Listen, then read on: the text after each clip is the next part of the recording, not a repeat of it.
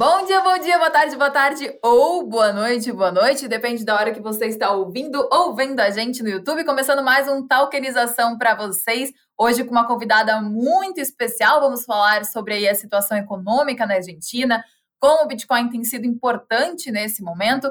Para isso, gente, trouxe a Raquel Vieira aqui, que entende tudo de cripto, tudo do mercado. Raquel, muito obrigada por aceitar esse convite. Obrigada a você, Flavinha, pelo convite aí. É uma honra estar aqui com você, o pessoal da LIC. Então, bom dia, boa tarde, boa noite também para todo mundo que está aí do outro lado escutando a gente.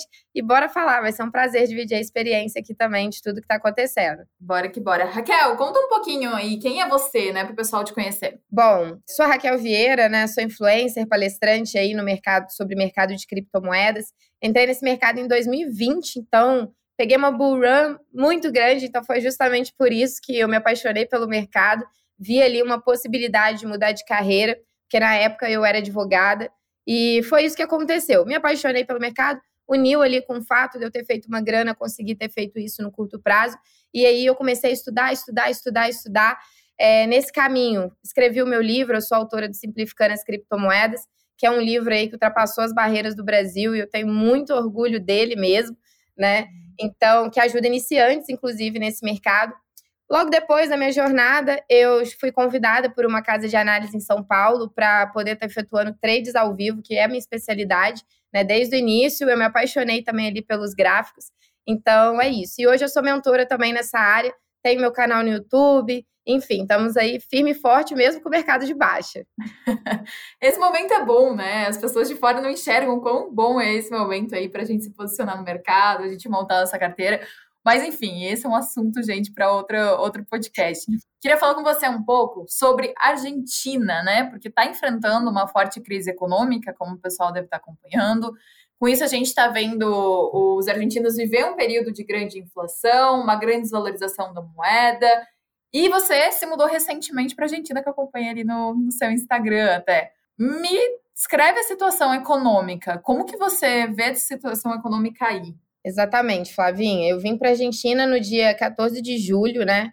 E é algo temporário, uma mudança temporária. Eu estava em São Paulo, eu vou retornar, mas eu vim para cá justamente para eu ver de perto, viver assim esse momento aqui, né, para ver como que tudo está acontecendo no, no país que, além de ser um país também que eu sempre quis visitar, eu nunca tinha ido, né? Eu uni isso ao útil agradável para ver como que as pessoas argentinas estão lidando com isso.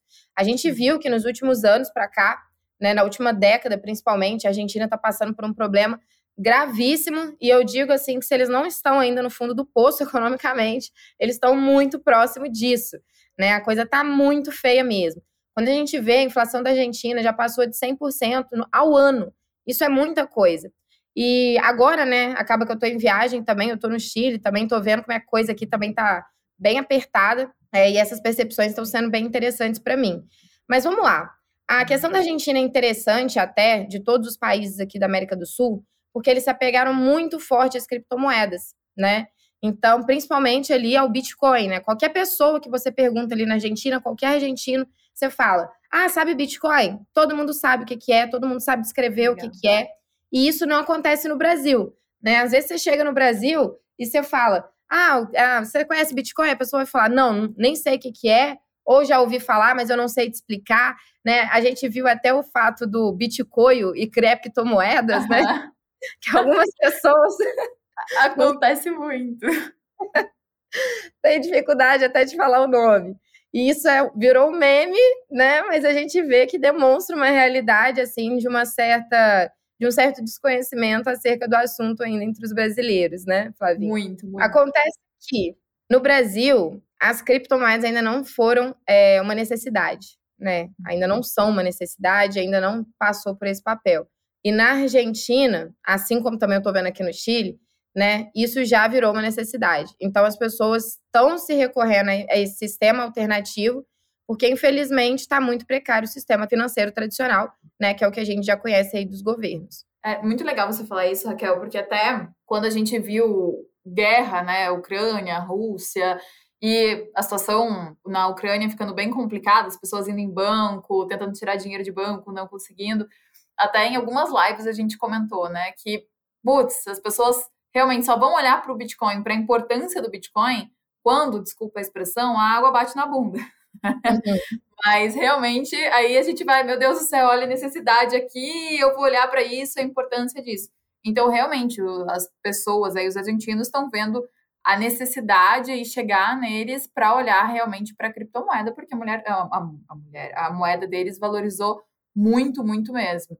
Então, é extremamente importante. Coisa que a gente não vê aqui no Brasil, né? Então, como você falou, até gravei um, um vídeo para o Bitcoin Pizza Day e fui na rua perguntar para as pessoas se elas sabiam que era Bitcoin, né? Se elas preferiam um Bitcoin ou, ou 100 mil reais, eu não lembro qual que era a brincadeira. E muita gente preferia o dinheiro, o real, do que o Bitcoin. E as pessoas não sabiam, assim, as pessoas falavam, ah, quanto, quanto vale um Bitcoin? Ah, quatro reais. Então, assim, as pessoas não tinham noção do que era realmente. Poucas pessoas que eu vi que sabiam o que era. Então, é legal a gente ver esse movimento das pessoas aí tendo conhecimento do que é o Bitcoin. E eu queria perguntar da parte econômica: você foi em mercado, você foi em vários lugares, você consumiu várias coisas nesse período já que você está aí. O que, que você sentiu assim? Putz, realmente a crise está pegando aqui. Você foi no mercado, uma hora estava um preço, outra hora estava outro. Como que você sente a crise aí? Engraçado, indo em mercados, indo em restaurantes, eu não tive esse baque, essa percepção assim de diferença, né? Até porque foi um mês ali e tudo mais que eu fiquei antes de visitar o Chile, antes de eu retornar. Mas o que, que eu comecei a perceber lá, né? Na verdade, foram cinco semanas. Eu comecei a perceber quando eu ia trocar a moeda, né? Porque eu recebo mais em dólar, né? Por causa do mercado cripto trade e tudo mais. Então, o que, que acontece? Quando eu ia no caixa para trocar a moeda, eu via que cada vez mais o peso estava valendo menos, né, em relação ao dólar. E isso era estrondoso de uma semana para outra. Então, a gente vê que moedas fortes é quase que uma obrigação lá, senão as pessoas, eu não sei onde que elas vão parar, né, se elas continuarem dessa forma. E uma coisa que isso também me deu um insight muito forte foi a questão de mentalidade dos argentinos para ter deixado de chegar nesse ponto, né? Porque você vai na rua, você vai em mercado, você vai em restaurante, você vai em festa, você vai em qualquer lugar. Tá tudo lotado, né? Eles são muito fortes na questão de futebol, por exemplo. Então, tá, você vê toda hora a argentino falando de futebol, de Messi, de jogo, um monte de coisa, né? E na hora que tem alguma discussão a respeito de política, né? Eu estava lá durante a eleição presidencial deles, uhum. política, alguma coisa em relação à inflação, a moeda que está perdendo muito valor, as ruas estão vazias né? Então, isso eu vejo que já explica também essa questão da Argentina ter chegado no ponto que chegou, né? E isso é uma coisa que só vai mudar com o tempo, né? E se mudar também, vai precisar de algo muito forte ali para que isso aconteça. Isso é verdade. Mas assim, né, por estarem mais atentos ao Bitcoin, eu acho que existe uma percepção do que está acontecendo. Talvez não uma revolta com o que está acontecendo, né? Você falou. Recentemente eu vi que uma gestora chamada Ark Invest, ela publicou um, um estudo que revelou aí que as corretoras que existe muito mais uma busca aí pelo Bitcoin na Argentina do que é em El Salvador mesmo, né, que tem Bitcoin como moeda de curso legal. Queria saber, você falou que as pessoas entendem o que é o Bitcoin, mas eles utilizam bastante o Bitcoin, os argentinos estão realmente utilizando o Bitcoin, os comércios estão aceitando Bitcoin? Sim, é, existem lugares que não aceitam, né? Agora, tem lugares que aceitam tanto Bitcoin quanto dólar. É muito mais comum você encontrar isso na Argentina do que no Brasil, por exemplo, uhum. né? É, no Brasil, nem sei, é um lugar ou outro que eu conheço, eu morava em São Paulo, né? Em um Sim. lugar ou outro, assim, que eu via isso acontecendo, uns dois lugares que eu já vi. Agora, na Argentina, não. E se você pergunta lá, todo mundo sabe o que você está falando, ninguém acha estranho. Né? Porque se eu chegar no Pão de Açúcar lá em São Paulo, falar, ah, posso pagar em Bitcoin, a mulher vai achar que eu tô ficando louca, né? A mulher do uhum. caixa enlouqueceu, tá doida aqui. Na Argentina, se você pergunta isso, você não é taxada como doida, pelo menos, se o lugar não aceita, né? Porque uhum. já tem estabelecimentos fazendo isso. Agora, uma coisa que eu achei lá muito interessante, que eu usei a viagem inteira também, né? Desde a hora ali que eu descobri que isso tinha lá, foi caixas eletrônicos de Bitcoin. A gente já tem no Brasil também alguns shoppings, né? Tem uma marca uhum. muito grande, a CoinCloud, que faz isso no Brasil. Só que na Argentina é como se fosse realmente um banco, sabe? Existem caixas eletrônicos em shoppings, como a gente já conhece, mas existem também estabelecimentos. Então, é como se fosse uma loja, né? Ali, um estabelecimento mesmo, onde você vai lá, tem pessoas que são atendentes e fazem essa troca para você. Então, o que, que eu é. fazia lá? Eu pegava o SDT, você pode pegar ou o SDT ou o Bitcoin, fica a seu critério. E aí você uhum. encaminha para a pessoa que está lá, ele te passa o, o QR Code lá, né, para você fazer a transferência para a carteira, e aí eles te devolvem isso em dinheiro físico. Então funciona exatamente Legal. como se fosse estivesse indo na TM também, só que de uma forma humanizada, né? Bem personalizada ali. E a taxa é muito baixa para você fazer isso. Isso que eu ia te perguntar, porque geralmente, se a gente usar um caixa eletrônico aqui no Brasil de Bitcoin, a taxa vai ser grande, né? Eu nunca fiz o teste de utilizar, mas pelas pessoas que eu sei que já utilizaram, a taxa realmente é alta. Então a taxa é baixa. A taxa é bem baixa. Costuma ficar. Depende do valor que você retira e depende do dia também, porque é variável de acordo com o câmbio do dólar, né? Uhum. Então, se eu vou tirar num dia o dólar tá mais barato, a taxa vai ficar mais barata, porque a taxa é em dólar. Se eu for outro Sim. dia, fica mais cara.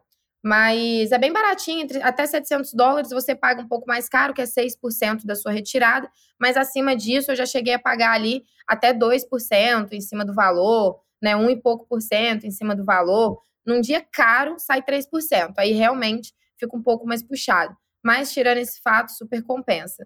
Isso é legal. Uma coisa que você falou que eu achei legal, que você falou de trocar o Bitcoin ou uma stablecoin, né? Eu li algumas reportagens, né, que diz que as corretoras, né, estão usando, o pessoal aí usa bastante, bastante, bastante stablecoin, até mais do que o Bitcoin. Você viu essa percepção? Assim, os lugares aceitam só Bitcoin ou aceitam um stablecoin também? Como que tá o uso de stablecoin na Argentina? Sim, a USDT é muito forte na Argentina e eu acredito até por quesito de taxas, né? Que as taxas de USDT na rede Tron, por exemplo, é muito barata. Então lá você fala, ah, vou transferir o USDT. Eles nem falam a rede, porque eu perguntei no primeiro dia, mas ele falou assim: é claro que é a TRC20, entendeu? Sim. Que é a mais barata. Então lá eles já até entendem isso, já, já vê isso como algo normal, né? Esse uso de USDT TRC20. Eu acredito que seja mais por questão de taxa mesmo e também por questão da volatilidade, né? Da oscilação. Então, às vezes eu saio de casa com 0,0 0,1 Bitcoin, chegando lá tá valendo X, né? Mas quando eu saí de casa tava valendo Y. Então, às vezes, a própria pessoa também não quer utilizar por conta disso. Acredito que as stablecoins vieram aí para sanar esse problema. Verdade, verdade. E uma coisa que tem sido destaque também é a questão da eleição na Argentina, né? Que você falou que até está acompanhando isso. Um dos candidatos, ele propôs aí dolarizar a economia argentina, abrir portas para a adoção do Bitcoin como moeda do país. Você conversou com alguns argentinos e tem noção de qual que é a visão deles em relação aos candidatos? Olha, Flavinha, eu tomei muito cuidado com esse assunto, porque eu fiquei meio receosa de estar como no Brasil. Uhum. Né? No Brasil, a gente sabe que hoje é muito complicado, muito delicado você falar sobre política muito com uma pessoa que você não conhece. Exatamente. Então, eu tomei muito cuidado com esse assunto. O que aconteceu foram é, pessoas de lá começando esse assunto comigo. Nunca era eu que começava, sabe? Uhum. Justamente por esse cuidado. Eu tô fora do país, né? Tô ali ainda em aprendizado do idioma espanhol. Então é algo que eu tô totalmente fora da minha zona de conforto. E quando a gente está assim, a gente tem que ter alguns receios. É, eu consegui conversar sobre política, principalmente com venezuelanos. Tem muito venezuelano na Argentina. Então, Uber, eu peguei três Ubers que eram venezuelanos e tocaram nesse tipo de assunto né? Uhum. Eu acho que eles vivem isso na cabeça deles, porque eles foram refugiados do país deles, né? A verdade é essa. Alguns quiseram para o Brasil, teve um deles, aliás, que falou que estava escolhendo para o Brasil, que tem família no Brasil, mas não foi pelo idioma, né? Porque uhum. pelo dinheiro não é, porque se você é Uber, consegue ali também ter um passaporte, né, para ficar. Isso aí é tranquilo, você trabalha como qualquer Uber, né? É, mas eles escolheram a Argentina também pelo idioma. Bom, eles estão bem felizes com o resultado da eleição de agora, né? É um assunto polêmico também, isso não, não tô nem, nem gosto de me posicionar a respeito Sim. disso, é apenas o que eles me falaram. Mas quem ganhou lá foi um candidato de extrema direita, né? Então, assim, alguns são a favor justamente porque veem isso como uma salvação da economia, uma mudança, né? É, de uhum. paradigma ali, e outros que eu vi manifestações também na rua, né, em frente ali à Câmara, principalmente, né, de Buenos Aires, é, estão totalmente contra isso, é, falando ali que realmente preferem estar como estavam, mas por outras questões, às vezes nem é em foco econômico, né? Mas em foco de é, ideologia, alguma coisa desse tipo. Então são embates a respeito disso. Cada um tem pesa mais um valor aí, né?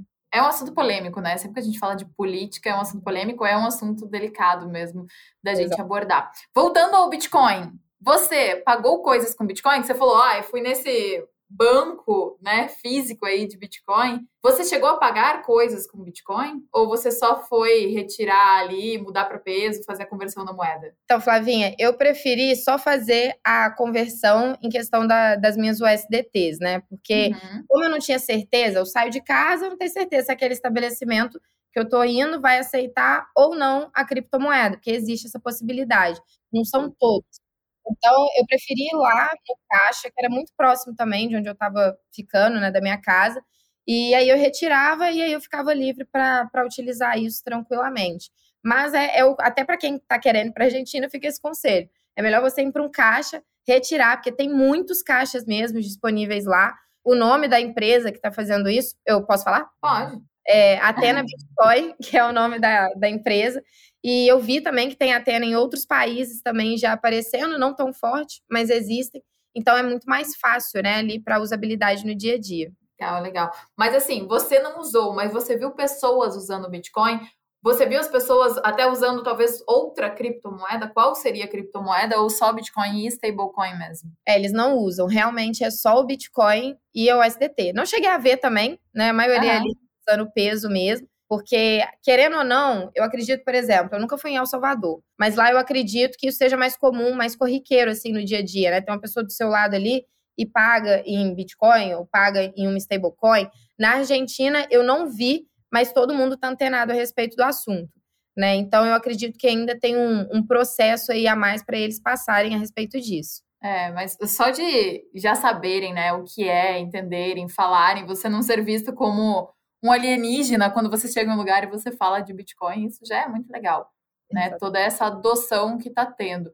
E aí você acha que toda essa adoção, ela tem alguma relação com o acesso limitado aí a serviços financeiros tradicionais? Você acha que as criptomoedas elas estão preenchendo uma lacuna nesse sentido? Sim, é, na verdade eu acho que está sendo mais até como uma salvação, sabe, Flavia? Uhum. Não é nem como acesso, porque um banco lá você tem um DNI que é como se fosse um CPF né? A mesma coisa de um CPF. Você consegue criar uma conta tranquilamente. É mais ou menos parecido como é no Brasil. Eu cheguei a dar uma olhada nisso também, então não é algo tão fora do, do da realidade assim, né? Só que eles estão atentando, por quê?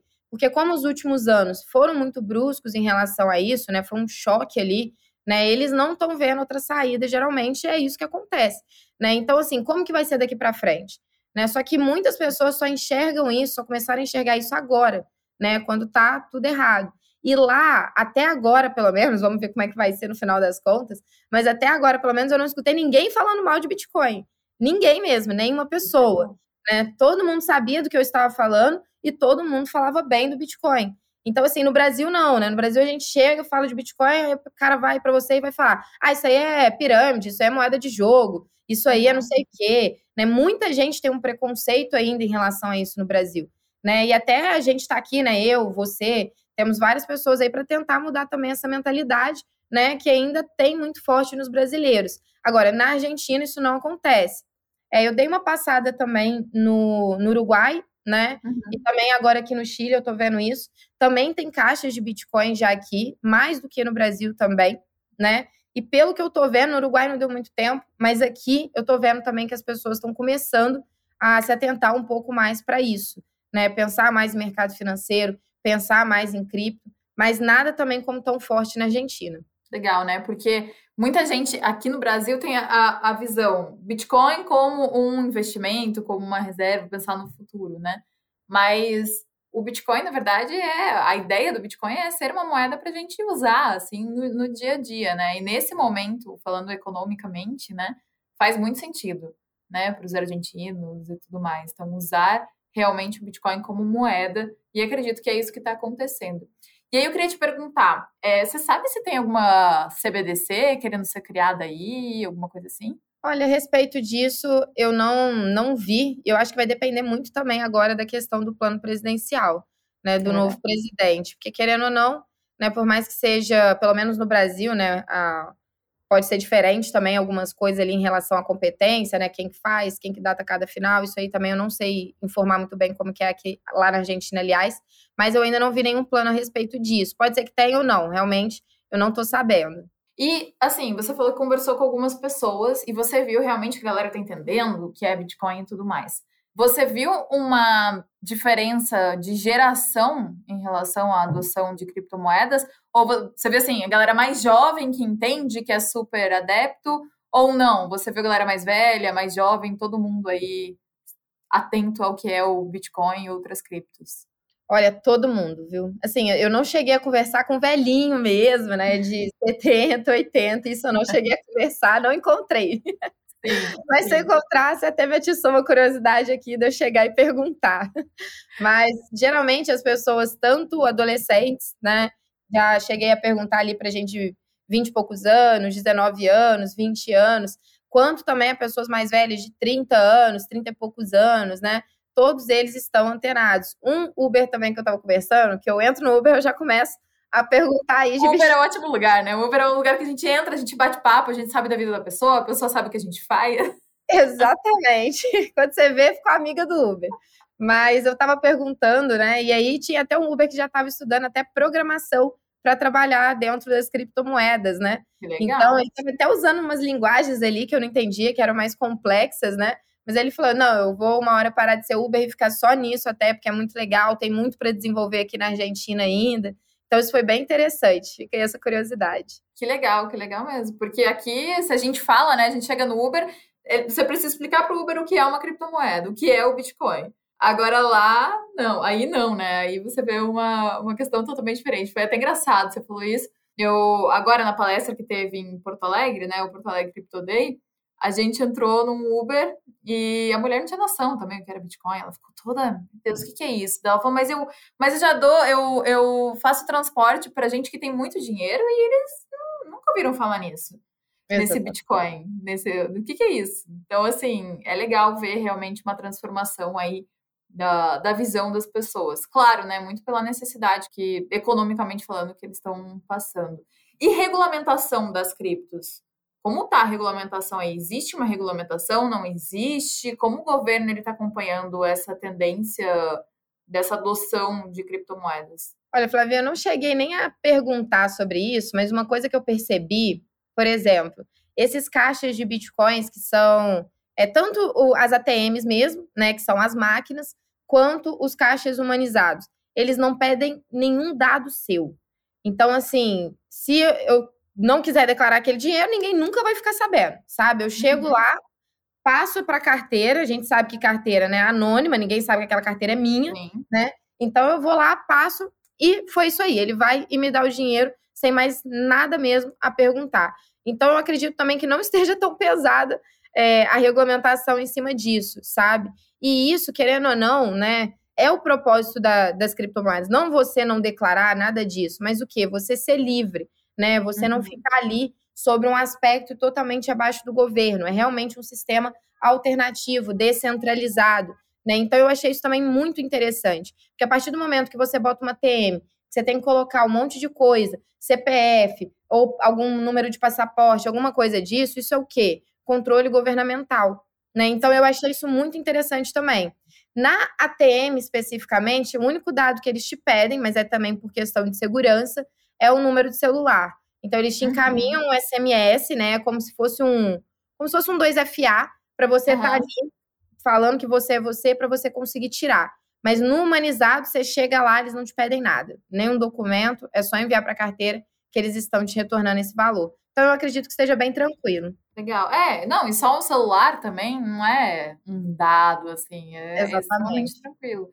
Então, realmente, aquela coisa, não existe talvez uma regulamentação, mas também não é nada proibido. Exatamente. Né? Eles estão aceitando realmente que existe a necessidade de Bitcoin. Tem alguma coisa que você, que você viu nesse período que você estava aí que, putz, vale a pena comentar sobre cripto e tudo mais, que te chamou muito a atenção? Ah, olha só, é uma curiosidade que eu também acho engraçado.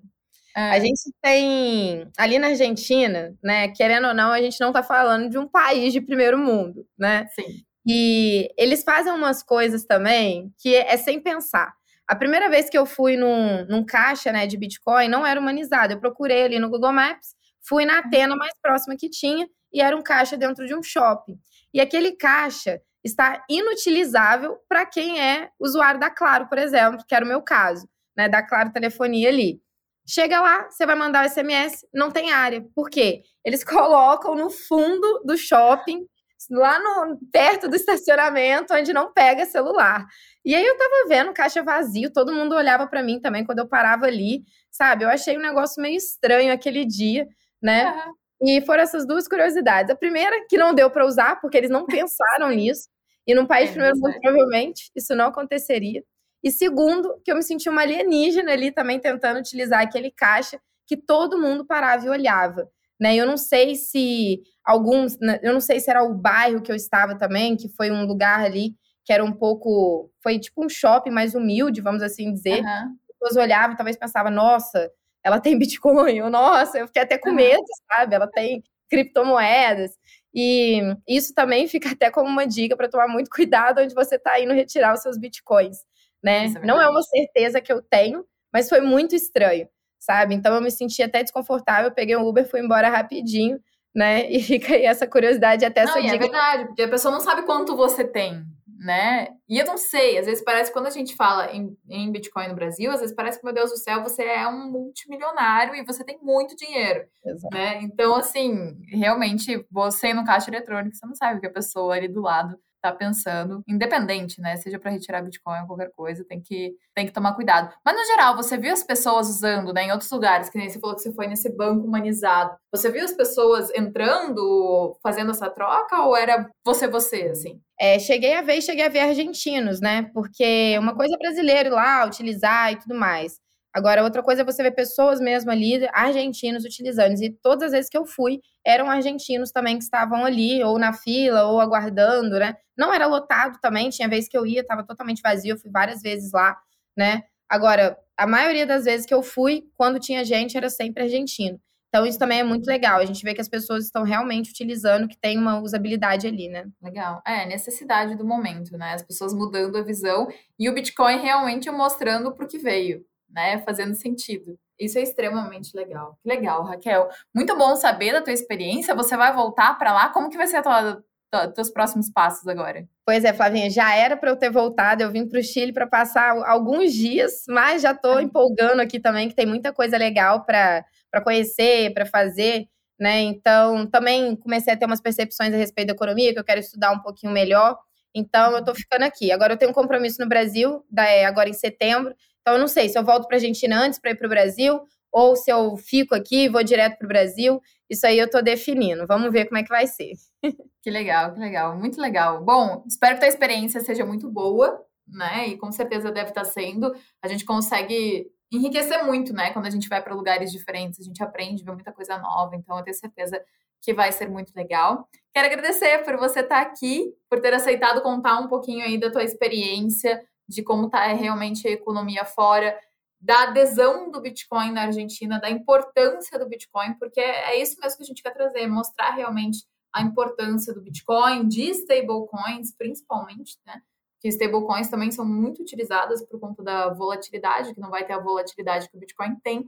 Então, extremamente importante esse podcast aí para o pessoal acompanhar e ficar de olho, né? Eu acho que a gente tem que se posicionar ter Bitcoin na carteira, ter stablecoin na carteira, diversificar nosso patrimônio é sempre importante, porque a gente mantém seguro, né? Sempre diversificando. Exatamente. Raquel, suas considerações finais e a gente encerra o nosso podcast. Só quero agradecer, Flavinho, o espaço aqui para poder falar sobre isso. É a primeira vez que eu estou abrindo aí para a galera do Brasil em algum podcast, né, a respeito de tudo que eu vivi, também estou vivendo aqui fora do país. E é isso que você falou. É, eu vim para cá com alguns propósitos e o principal deles era entender essa questão da economia, né? Então tá ampliando muito assim a minha percepção, a minha cabeça. Tenho certeza que eu vou voltar para o Brasil com outra mentalidade assim e confiando ainda mais, né, no nosso trabalho que é dentro do mercado de criptomoedas.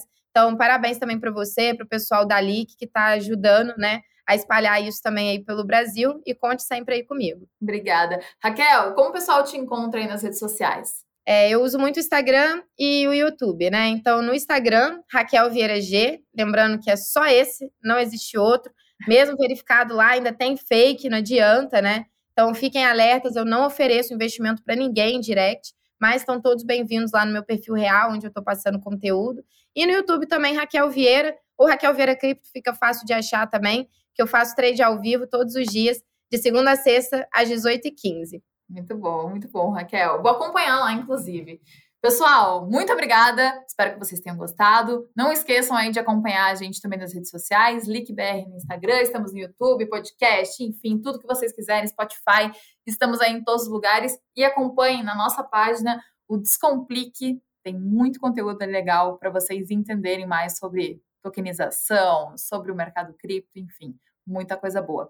Pessoal, então semana que vem a gente se vê novamente. Muito obrigada, Raquel. Obrigada, foi um prazer ter você aqui. Tchau, tchau. Obrigada, Flavinho. Obrigada, gente. Tchau, tchau.